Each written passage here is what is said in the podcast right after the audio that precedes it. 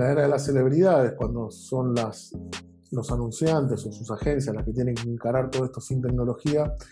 muchas veces puede suceder que haya una posible falta de experiencia o de acompañamiento en esta primera instancia para detectar influenciadores, que va a hacer que tengamos una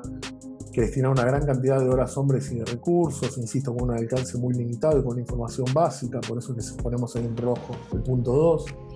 En el punto 3 ya avanzamos a entender cuáles son los influenciadores con los, con que vamos a trabajar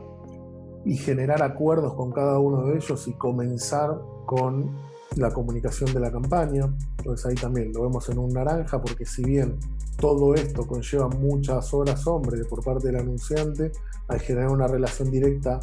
con el influenciador, ese es un punto a favor. Y luego la dificultad que tenemos en poder compilar, si uno no cuenta con la tecnología adecuada, toda esa información en un reporte que nos permita analizar esta información de manera cuanti y cualitativa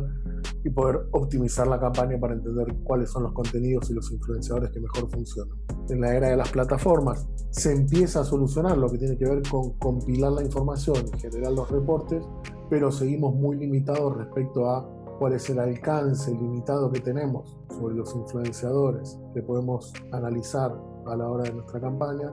y por sobre todas las cosas en lo que tiene que ver con una optimización que va a estar basada muchas veces en el interés particular de este tipo de plataformas y no siempre en los intereses del anunciante. Y por último planteamos como una solución superadora lo que tiene que ver con la era ya de los anunciantes que todo este proceso sea de una manera mucho más orgánica y optimizada.